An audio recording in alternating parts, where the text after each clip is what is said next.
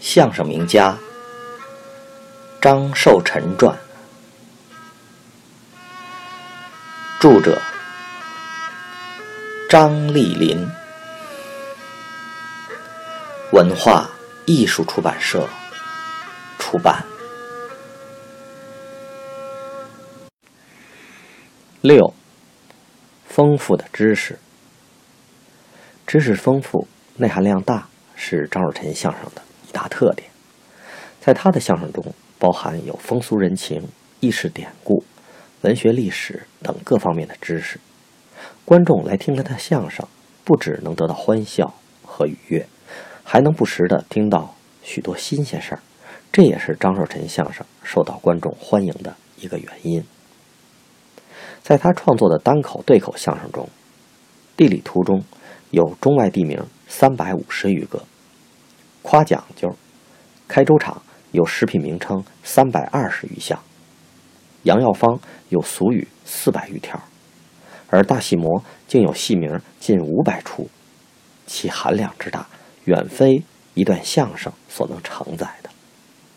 此外，他创作的相声还含有多种文体，如艮正部的行文、揣骨相的评语、杨耀方的古文。大戏模的对联儿，西江月的词牌，文体运用得当，规则苛求严谨，可以想见作者深厚的文字功底。如大戏模的对联：“李万春遍地芙蓉草，程砚秋开放小翠花。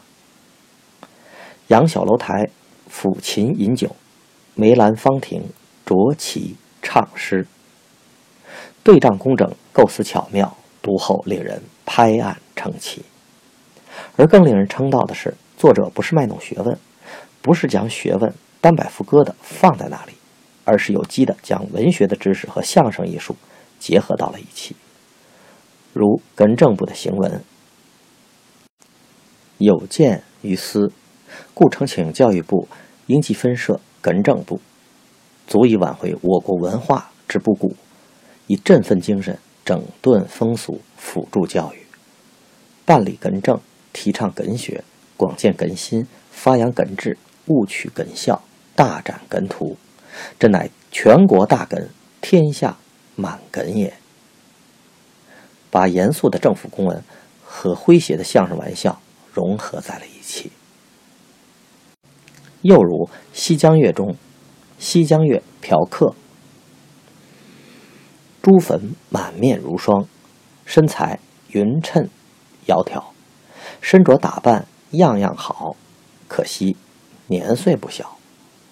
头上几绺白发，额前皱纹几条，举灯近前，仔细瞧，原来是他姥姥。把诗词的雅和严谨与相声的俗和随意结合到了一起。这样的结合不仅增强了舞台的观赏性，也使相声具有了文学的欣赏性，回味无穷，百看不厌。作品以外，在父亲表演的相声中，经他描述的往事风情、社会知识含量更大。仅小淘气儿这一段相声里，就有多处旧时的儿童打鞋庄、轱辘河头摇、迎拱等多种游戏及北京大杂院。八字厕所、男女入厕禁忌、钱延康等生活习惯的描述。再如《贼说话》中，对金瓶彩挂、做贼弯窟窿、全凭不滋上、偷风不偷月、偷雨不偷雪、点灯人未睡、咳嗽心必须的评述。娃娃哥哥中，天津拴娃娃的习惯；花蜡签中，北京婚丧的习俗。